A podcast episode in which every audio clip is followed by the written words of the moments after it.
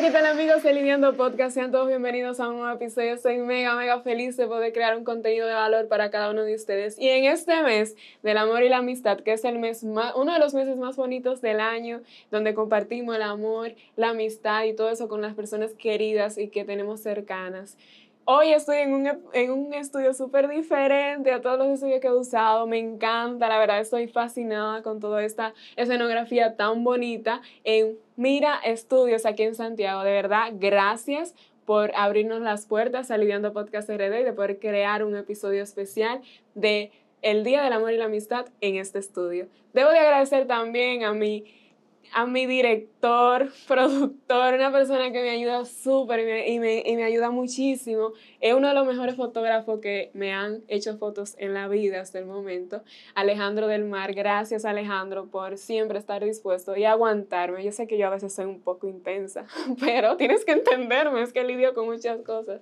Gracias a ustedes que siempre están ahí apoyándome por sus mensajes, por sus buenos deseos, de verdad, gracias. No saben lo feliz que me hace poder leerlos a cada uno de ustedes. Y ya bueno, para ir iniciando con este episodio especial, hoy señores les traigo a una invitada directamente de Boston, Estados Unidos. Ya yo estoy internacional, mi gente, o sea que ya ustedes me tienen que hablar con otro mood porque ya soy internacional. Esa es una chica, es modelo, ella es estudiante de comunicación y periodismo, que es diferente en Estados Unidos a como lo estudié aquí. Y también es una persona súper increíble. Tuve la, la grata sorpresa y la grata, ¿cómo le digo? es un agradecimiento inmenso de haberla conocido a ella en Santo Domingo, en Imaginativa. Y dije, tengo que grabar con ella antes de que se vaya del país porque es una persona demasiado bonita. Vamos a recibir, señores, a Natasha Méndez aquí conmigo en Lidiando Podcast RD. Bienvenida, Natasha, ¿cómo te sientes? ¿Todo bien? Yo estoy súper oh, feliz. Yo también, encantada de estar aquí. La verdad es que Natasha es muy talentosa, es una persona con una personalidad súper bonita. Yo quería traerla al podcast antes de que se fuera del país para que ustedes pudieran tener ese acercamiento con alguien tan bonito como tú. Natasha, ¿cómo te sientes? Cuéntame. Yo me siento súper bien. Eh, estamos grabando en Santiago. Yo había venido a Santiago antes, pero no sola. O sea, me tiré la aventura de venir sola al podcast. Me encanta. Y nada, aquí estamos hoy. Vamos a ver qué sale de este episodio. Sí, la puse a, tomar trote y toda la vaina. Le dije, Natasha, tú tienes que poner una guagua en tal sitio. Pero qué bueno que pudiste llegar aquí. Hoy vamos a hablar de un tema súper importante. Además de hablar un poquito de quién es Natasha y quién es y de dónde viene, para que ustedes sepan quién es ella. También vamos a hablar sobre relaciones tóxicas. Estamos en el mes del amor y la amistad, pero también vamos a hablar un poquito de relaciones, ya sean tóxicas y relaciones sanas, desde la experiencia de esta dama que me dijo que tiene mucha experiencia. Ella me dijo, y yo dije, bueno, vamos a hablar de este tema entonces contigo. Entonces, nada, Natasha, ¿De dónde eres? ¿Naciste aquí? ¿Naciste allá? ¿Cómo es la cosa contigo? Porque tú hablas muy bien español y yo no entiendo eso todavía. bueno, eh, yo tengo padres dominicanos. Eh, nací en Boston y me criaron aquí y allá. Me quedé fija a vivir allá como a los 14 años.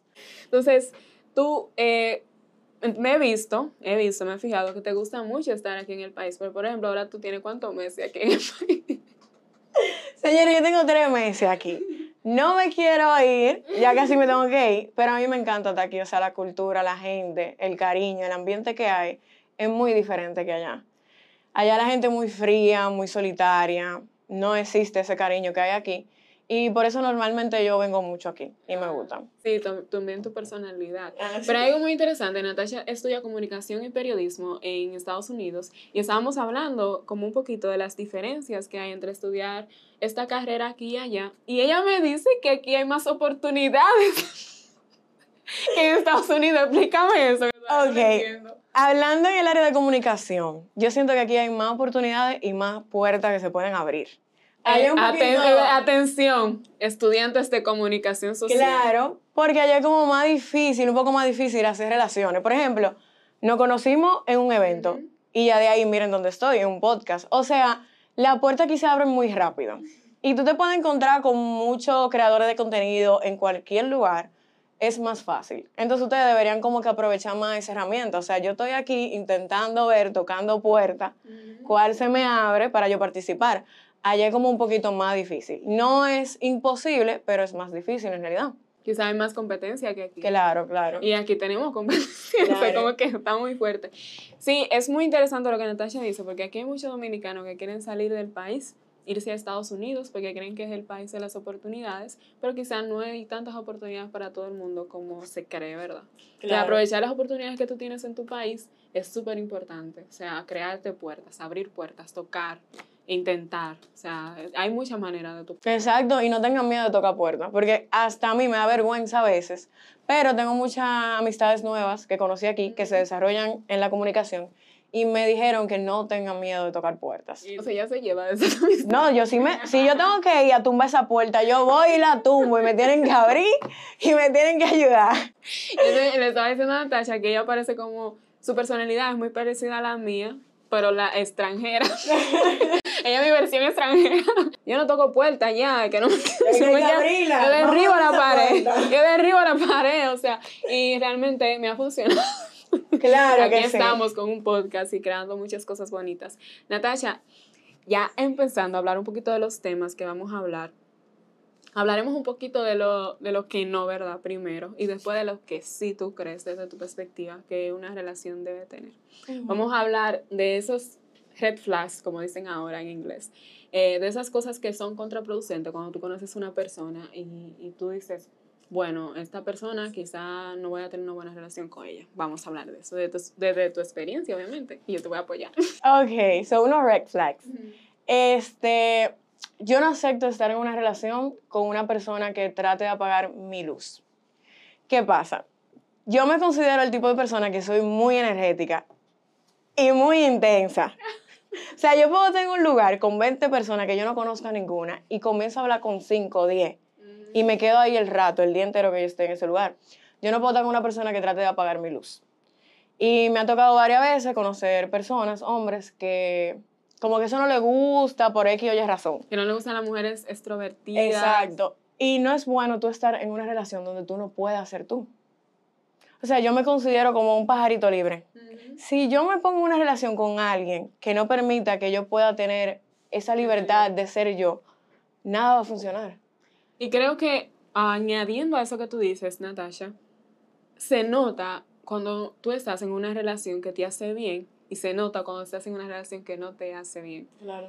Y la gente lo nota, incluso tú te sientes quizás, dices, pero ven acá, yo antes era más extrovertida, me gustaba más intentar cosas, pero ya como que ahora yo no me estoy eh, eh, cerrando a crear cosas porque mi pareja no le gusta quizás o porque eh, este novio que tengo eh, me dice que no debería de publicar tantas fotos y y lo otro. Entonces, lo primero es no estar en una relación donde te intenten apagar tu luz. Vamos, ¿cuál es el segundo red flag que tú dices?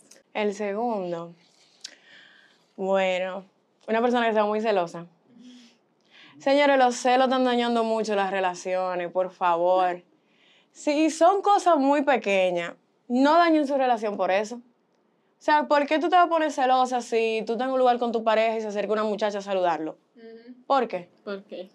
¿Cuál es la necesidad? Entonces, señores, eh, los celos no son una demostración de amor. O sea, tenemos esta falsa creencia de que si me cela es porque me ama. Por favor. ¿Qué, qué, qué? Yo no tengo palabras. por- Cuando una mujer me dice eso, a mí lo que me da deseo de darle una... No voy a decir eso porque esto es un podcast respetable. Pero a mí me da deseo de, de darle, echarle agua fría para que despierte porque, oye, di que, que si me cela me ama, eso no es verdad. Tienen que dejar. Tienen eso. que dejar eso. De tener una relación tóxica. A la gente se le está olvidando lo lindo que es tener una relación sana. Porque es que estamos como que quiere, lo que pasa es, y eso va mucho que ver con el amor propio, es una falta de atención. Ahora, hoy en día, la- los novios creen que tienen que estar uno encima del otro todo el día. O sea, Wow, eso sí es verdad, Dios mío, no es así. Ustedes se van a aburrir. si tú estás 24 a 7 con tu pareja, te vas a aburrir de tu pareja. ¿Sabes qué yo pienso? Es muy lindo tú respetar el tiempo de tu pareja. Por ejemplo, yo amo estar con una persona que tenga sus proyectos y yo tenga mis proyectos. Y que al final del día nos complementemos. claro. Eso es lo más lindo. Y que me pueda contar de las cosas que Claro, está eso es lo más lindo que hay. O sea, respeten el tiempo de su pareja para cuando ustedes estén juntos puedan hablar de todo. Claro. Y que yo le pueda preguntar a mí que me gusta preguntar. Claro, entonces tú no te puedes enojar porque tú me escribes un mensaje y a los cinco minutos yo no Yo te no respondo. respondo. No. O que tú me llamas dos veces y yo no te puedo contestar. Señores, dejen eso, por favor. Es que no, tienen que aprender a respetar el El tiempo de su pareja. Mira, si yo estoy con una relación con una persona que me escribe cada cinco minutos, eso es un vago. Exacto. No tiene que Esa hacer. relación no va para ningún lado. No vamos para ningún lado porque yo hago demasiadas cosas. Entonces, no tengo que- tiempo para responder. Entonces lo que dicen es di que no, porque él no me ama a mí, porque no me cogió una llamada o Ah, no me respondió. Y antes, cuando no había teléfono, Exacto. ¿cómo se hacía la gente antes? Que tenían que mandar una carta o una botella en el mar, no sé. A ver si llegaba. Claro, entonces no, tienen que dejar Y se eso. juraban amor eterno esa gente. Oye, se elegían uno al otro y no buscaban a nadie más porque ese era su elegido. Señor, y hoy en día, porque no te responden una llamada, ya tú lo dejas. Ay, pero Es que no, ¿cómo eh, esta generación está muy codependiente, que se dice, tienen que manejarse. Si tienen que ir al psicólogo, vayan, pero dejen de jugar con el tiempo de su pareja. ¿Tú sabes cuál es el problema también? Cuando se olvidan de ustedes mismos, si están en una relación. Ay, sí. Me encanta. Vamos a entrar a ese tema, por favor. Eso está horrible, horrible. Tú no puedes descuidar tu vida, las cosas que a ti te gustan hacer por tú estar en una pareja. No. Esa pareja no es para ti. Se supone que si tú estás en una relación, es para que esa relación te sume. Exacto. O sea, tú tienes que estar con alguien que te diga, Natasha, tú puedes hacerlo. Vamos, que te voy a apoyar. Tú Claro. puedes lograr ese proyecto. Tú no puedes estar con una gente que te diga, no, eso, tú no vas a dar para eso. ¿Cómo? O sea, la persona con la que tú más hablas en el día eres tú. Pero si tú tienes una pareja, la persona con la que tú más la, la segunda persona debería de ser con la que tú más hables con tu, Tu pareja. O sea, y si tu segunda persona te dice que tú no puedes, entonces, ¿En qué estamos? ¿En qué estamos? ¿Dónde está el apoyo? Así es. Y algo que estábamos hablando antes de, ustedes saben que yo grabo una entrevista antes y después del podcast, porque hablo mucho con los invitados, que Natasha me, me decía que ella estuvo en una relación donde ella se le olvidó crear sus propios proyectos Ajá. y ponía de excusa quizás que su, que su pareja no lo quería, se olvidó de ella. Entonces, creo que hablábamos de eso incluso, que no, o sea, tú tienes que hacer lo que tú quieres de verdad, ahora que tú tienes Claro. la oportunidad de hacerlo. O sea, de verdad, del corazón, no es que yo quiero hacer, porque hoy tenemos también como una tendencia de que todo el mundo haga lo que quiera, pero ¿qué es lo que tú quieres en realidad? Creo que estamos haciendo lo que queremos desde una perspectiva de superficial. O sea, veo mucha gente, ah, que lo que a mí me gusta beber, voy a beber porque eso es- voy a hacer lo que yo quiera. No, no, es, no es de eso que estamos hablando, es que tú te revises y tú analices qué es lo que quiere Lidia, cuál es el propósito de Lidia en la vida. Si a mí lo que me gusta es contar historias y que la gente se sienta identificada con esas historias y pueda aprender algo en su vida, yo estoy tratando de hacer lo que yo quiero de una perspectiva que también ayude a los demás, porque somos entes sociales. No se olviden de la gente. O sea, no es que usted va a hacer lo que usted quiere, ay Dios mío, porque a mí a veces, incluso cuando la gente me dice que hacer lo que yo quiera, a mí me da hasta miedo, porque si una gente lo que quiere tiene una mente psicópata de, de lo que quiere hacer daño, entonces va a hacer lo que quiere porque estamos en una cultura de hacer lo que tú quieres. No, es que tú tienes Exacto, una organización. o sea, tú tienes que ver que si eso que yo quiero afecta o daña la vida de otra persona, es Ujú. hacer lo que tú quieres que no daña a nadie, que le pueda aportar. ¿verdad? Exacto. Me fui ahí muy filosófica. Me encantó, me encantó. Natasha, ¿cuál, otra, otra clave para una relación desde tu perspectiva y experiencia? Porque me dijiste que tuviste una relación muy tóxica. Ujú. Entonces, que tú digas que era una cosa que te pasaba en esa relación y que tú no volverías a repetir. Algo que yo no volvería a aceptar. Bueno, volviendo al tema de antes, lo de que apaguen mi brillo, pero también el hecho de que no permitan que yo salga con mis amistades. Hay muchos hombres, bueno, y mujeres también, Sí. que cuando están en una relación no quieren que su pareja salga a compartir. Y eso está muy mal. Señores, no dejen sus amistades a un lado por una relación. Al final las relaciones van y vienen, pero lo único que se van a quedar con ustedes en un momento malo son las amistades que son verdaderas.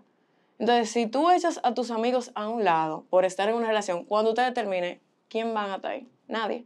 Así es. Y veo también en relación a eso Ujú. muchos, muchas creaciones de contenido donde se normaliza esta, se intenta normalizar esta tendencia de, yo no sé si tú has visto creadores de contenido que hacen como contenido de chistes, donde la mujer que les revisa el teléfono, le coge la llamada, le prohíbe salir con los amigos, que tiene que pedirle permiso para salir con los amigos, ese tipo de, de acciones que normalizan este tipo de cosas que son muy tóxicas, porque el hecho de que yo tengo, si yo tengo una pareja que me prohíbe a mí salir y hacer vida social, si a mí me gusta hacer vida social, pues yo creo que vamos mal. O sea, entonces intentar normalizar este tipo de cosas le hace mucho daño a la sociedad.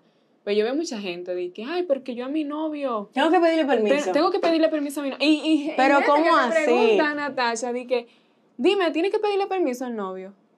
Pero, ay, Dios mío, el día que yo tenga que pedirle permiso a un novio, de que para yo salir con un amigo Pero que a mí me da algo. A la gente se le olvida como que tu pareja tiene una vida y tú tienes una vida también. Señores, no son ustedes dos en el mundo. Ustedes tienen que hacer su vida y vivir su vida, aunque ustedes tengan una pareja. Ustedes no pueden dejar de ser ustedes o de hacer la cosa que le apasionan por tu pareja. Esa pareja es tóxica. Esa pareja no es para ti. Cuando tú no puedes ser tú, cuando tú no puedes vivir tu vida, salgan de ahí Mira, salgan de ahí porque si no duran hasta seis años viviendo en ese círculo vicioso y pierden su tiempo por estar en una relación tóxica. Sí, y se vuelven más tóxicos todavía, ¿no? Y nunca crecen. No crean que, no crean que una relación tóxica desde el principio va a mejorar con el tiempo. O sea, si una persona, si esa persona no decide cambiar, no, porque yo lo voy a, yo lo voy a cambiar. Muchas mujeres que creen que van a cambiar un hombre mujeriego, por ejemplo. Yo tengo una pequeña regla de cuando yo estoy conociendo a una persona yo le doy mínimo tres a cuatro meses. Si yo veo que en esos tres o cuatro meses me pone cinco cosas malas y dos buenas, yo digo, mm, fue un gusto, un placer, no vamos. No me quedo en esa relación. Entonces ustedes tienen que aplicar eso, como que poner en una balanza que tiene esa persona de bueno o que tiene de malo. Y no pierdan su tiempo, señores, en una relación tóxica que no vale la pena. La vida es una no la desperdicen. A nosotros se nos olvida que la vida se nos puede ir en cualquier momento. Sí, que puede cambiar en un segundo. Así mismo. Entonces, creo que esto no se trata de, vivir una, una vida de libertinaje, como ahora también se ha puesto de moda.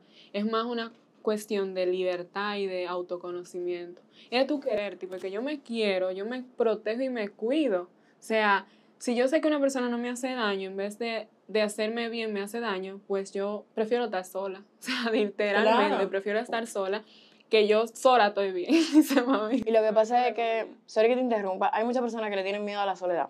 También. No le tengan miedo a la soledad. O sea, en la soledad es donde tú creces, como persona, en tu área de trabajo, donde sea. Es mejor estar solo. Que mal acompañado. Exacto. Y estar en compañía que te dañe, sea emocionalmente o físicamente, no vale la pena. Si ustedes tienen que quedarse solos hasta que encuentren a alguien bien. Pero es que la gente tiene que aprender a estar solo, porque hasta nacimos solos, a menos que usted sea gemelo o mellizo. Ahí sí yo le puedo decir, no, tú no puedes estar solo porque tú duraste nueve meses con, un compañero en la barriga. Pero ni siquiera, como un amigo una vez me dijo una frase que nunca se me va a olvidar.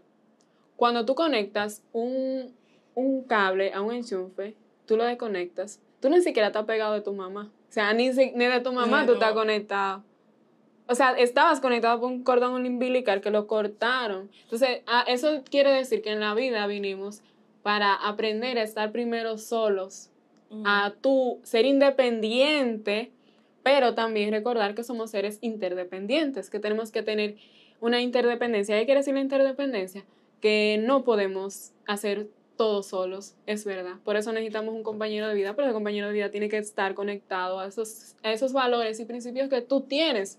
Tú no te vas a conseguir un loco. O sea, yo que soy una persona enfocada, que vive, que trabajo, que creo proyectos, que me encanta crear, que hago ejercicio, yo tengo que, eh, que conectarme o tener una relación con una persona que esté afines a las cosas que yo también hago.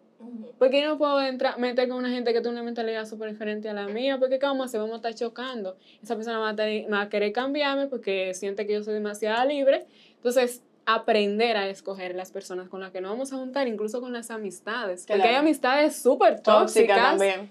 O sea, hay amigos, mira, esos amigos, hay una clase de amigos que te quieren prohibir que tú tengas otros amigos. Dime de eso. Pero Dios mío, yo me, yo me quedo mala. O sea, yo, he escuchado historias de gente.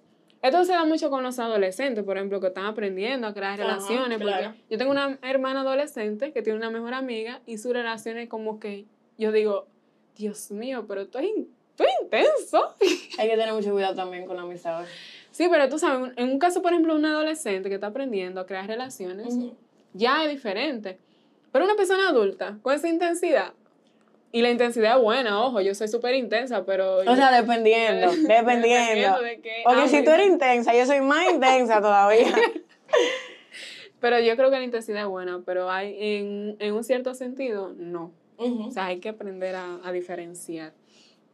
Pero ya hablando mucho, hablamos mucho de la parte negativa, pero vamos a hablar de las cosas positivas que usted tiene que tener como persona para estar en una relación. ¿Cuáles son esas cosas positivas que tú buscas en una persona? Yo digo que una de las que son importantes es el respeto. Si no existe el respeto en una relación, no hay nada. El respeto hacia- el derecho ajeno es la paz. Claro, porque la, la persona piensan que, oh, yo estoy enamorado, eh, yo te amo. Y del amor ya, todo perfecto Todo en una relación. Una relación no es solamente amor.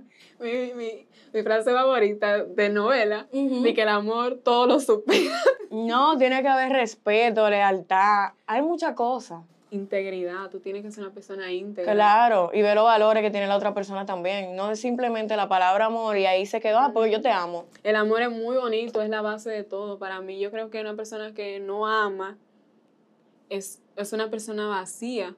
Pero debemos entender que el amor hay que acompañarlo de otras cosas. Claro. Por ejemplo, no es lo mismo eh, tú salir con una persona que es íntegra, tú te enamoras de esa persona, esa persona se enamora de ti, pero esa persona ya es una persona íntegra. Yo lo he dicho muchas veces que ser íntegro, pero lo voy a decir de nuevo si tú no lo has visto.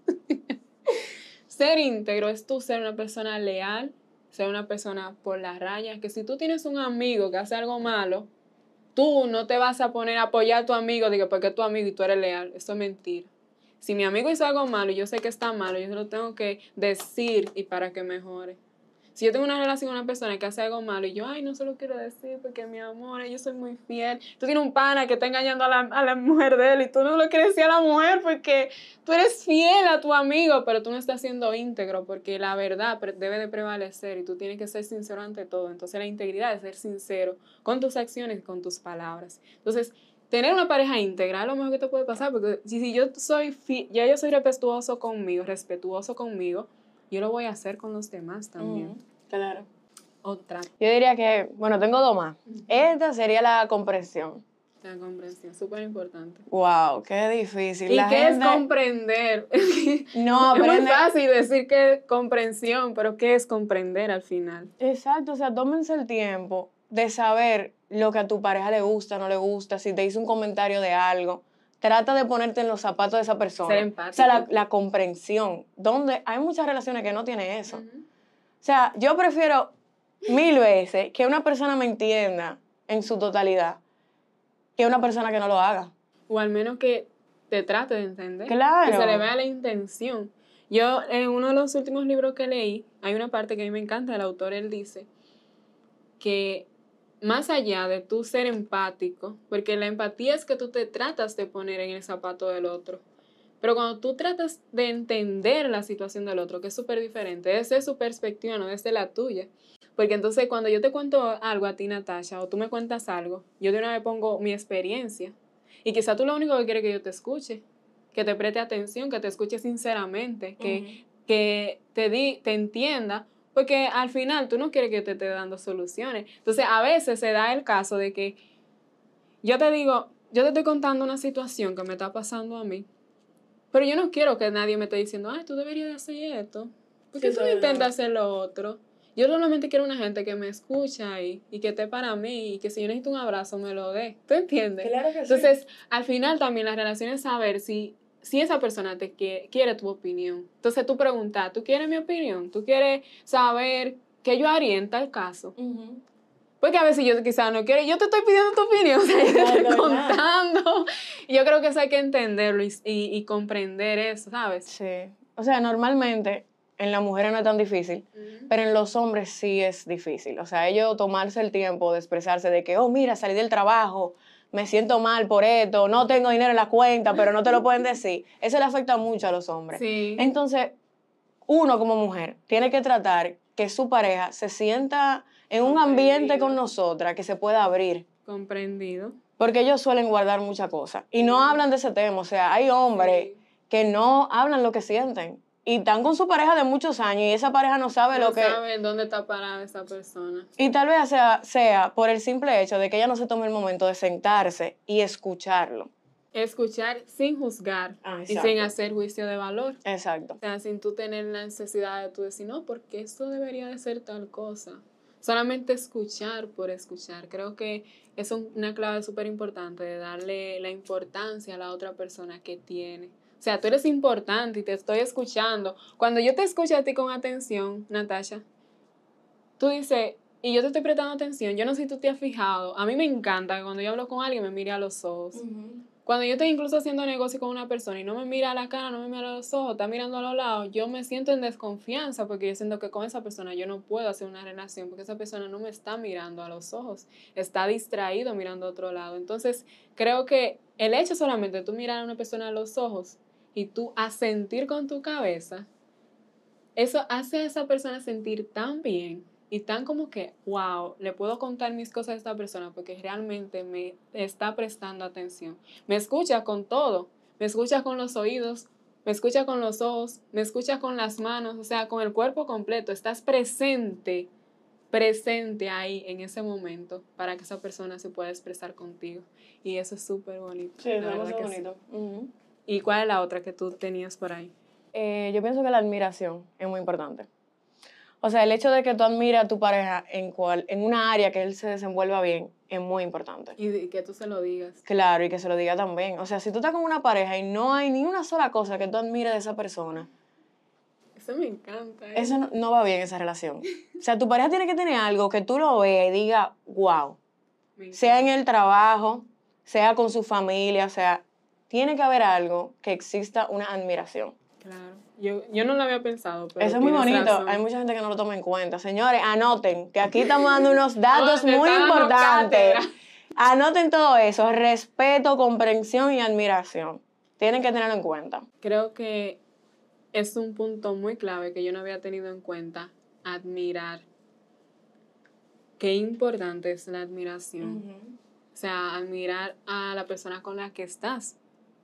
Que, qué bien tú hiciste eso, qué bonito. Yo me siento, aunque uno no hace las cosas de que para que lo- le den eh, un feedback de que, ay, qué bonito. Pero, por ejemplo, mi, uno de mis lenguajes del amor es las palabras, Ujú. las palabras de afirmación. Y cuando a mí me dicen, Lidia, lo estás haciendo muy bien, eso me renueva las energías. Porque yo, eso es uno de mis lenguajes del amor. Y creo que eso también es muy importante. Aprenda cuáles son los lenguajes del amor de esa pareja que sí. con la que está. Si a tu pareja lo que le gusta son los actos de servicio y le encanta que le cocinen, no vas a dejar de ser una mujer independiente por cocinarle a tu pareja, porque eso es lo que a él le gusta. O sea, yo creo que también tenemos este nuevo, la nueva, eh, la nueva generación de las mujeres empoderadas, donde las mujeres sienten que si cocinan a su pareja, están perdiendo ese poder, ese empoderamiento femenino que tenemos hoy en día. Y no, mi amor. Ay, no, por favor. Es un poco tóxico. Claro, hay- tiene que haber una balanza. ¿Sabes lo lindo que tú hacer una comidita a tu esposo ahí, a tu novio? Que él diga, wow. Que sí, que le guste. Claro, es que tienen que dejar eso de estar pidiendo comida por esas aplicaciones. Tienen que hacer su comida a su novio, a su esposo. Que no se pierda eso. en realidad. Sí, y más si es un lenguaje del amor, si a él le gusta que le cocinen, no, no, tú no vas a dejar de ser más mujer por hacerlo. Y no es que lo tengas que hacer todos los días si a ti no te gusta cocinar, pero si solo hecho de tú intentarlo y tú decir, No, claro, porque si yo quiero pedir comida, yo lo voy a pedir. Pero que no se pierda el hecho de hacerlo. Sí, que no se pierdan las buenas costumbres, ¿verdad?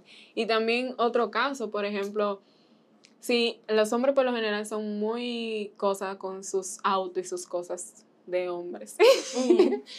y tú cuidar esas cosas de él como si fueran tuyas también lo Vale, hace a significa él. mucho. Significa mucho. Porque Mm. al final yo creo que en las relaciones, Natasha, uno da lo que uno tiene. Claro. Tú no puedes dar lo que tú no tienes. Si tú no te amas a ti, ¿cómo tú pretendes amar a otro? ¿Cómo tú pretendes amar a alguien más si tú no te amas a ti, cariño? O sea, no va a funcionar. Ninguna relación no va a funcionar así. Si tú no tienes amor propio por ti y luego tú puedes amar a otra persona, ahí vamos bien. Pero si tú no tienes amor propio para ti, tú no puedes amar a otra persona. O sea, eso es imposible. O sea, tú vas a tratar mal a la otra persona porque tú ni siquiera sabes cómo, tratarte a ti mismo. Y, y ojo, oye lo siguiente. Tú ni siquiera vas a saber cómo tú quieres que a ti te traten. Peor todavía. Eso. Ahí es que tú vas a permitir que lleguen todos los tóxicos y todas esas lombrices que andan por ahí que te chupan la sangre y te tratan mal, porque tú no sabes lo que es amor propio.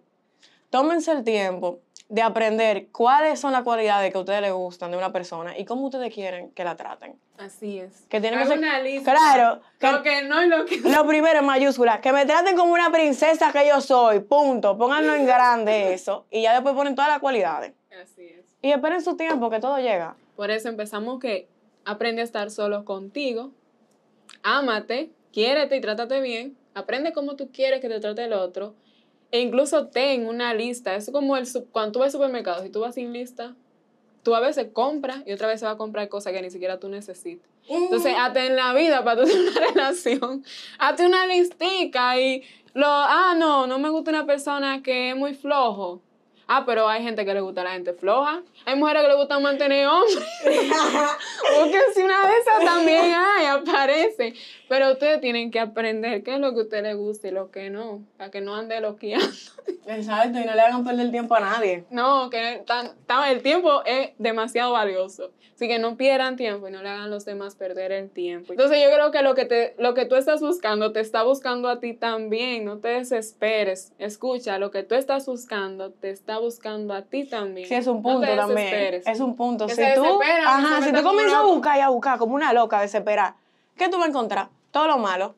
Cuando algo es Una para ti, no claro, cuando algo es para ti, te va a llegar solo, así, mira, Sí. buf, eso es para ti. Yo creo que tú tienes que ser ya esa persona para que esa persona te llegue también, porque al final yo no creo mucho en eso de que lo los opuestos se atraen. Yo creo que yo voy a ser lidia con una persona que tenga afinidades conmigo, no alguien que sea súper diferente. Entonces, ámense, trátense bonito. Señores, feliz día de San Valentín. No sé qué día va a salir este episodio, pero... Va a ser en febrero, en ¿eh? febrero. Y gracias a todos por el apoyo. Gracias, Natalia. Gracias a ti por la invitación. Yo espero que se repita, claro, cuando yo venga de nuevo. Tú sabes que tú eres parte ya de Lidiando Podcast. Gracias a Mira Estudios. Señores, este estudio está demasiado bonito aquí en Santiago. Sí, está súper chulo. Me encantó, Me ¿verdad que encanta, o sea, sí? bien asteric. Y estas luces y toda la producción que hay detrás. Gracias a Alejandro del Mar, que es mi... Es, yo creo que ya este podcast sin Alejandro va a ser muy difícil porque Alejandro me ayuda muchísimo, yo aprendo mucho de todo lo que él dice y yo confío mucho en el trabajo que él hace. Entonces, gracias a ustedes, suscríbanse al canal Lidiando Podcast RD, denle like a ese video, síganme en las redes sociales, señores, síganme, apóyenme por favor y síganme en Culidia, a ti también, como... Eh, me encuentran como Natacha MRO. Y claro, señores, estén pendientes del siguiente episodio, ¿eh? que va a estar muy bueno. Si no lo ven, vamos a tener problemas. Pónganse. Pónganse en la pila. Claro. Ay, me encanta. Y nada, señores, sigan lidiando con la vida que es muy bella. Nos vemos en un próximo episodio. Bye.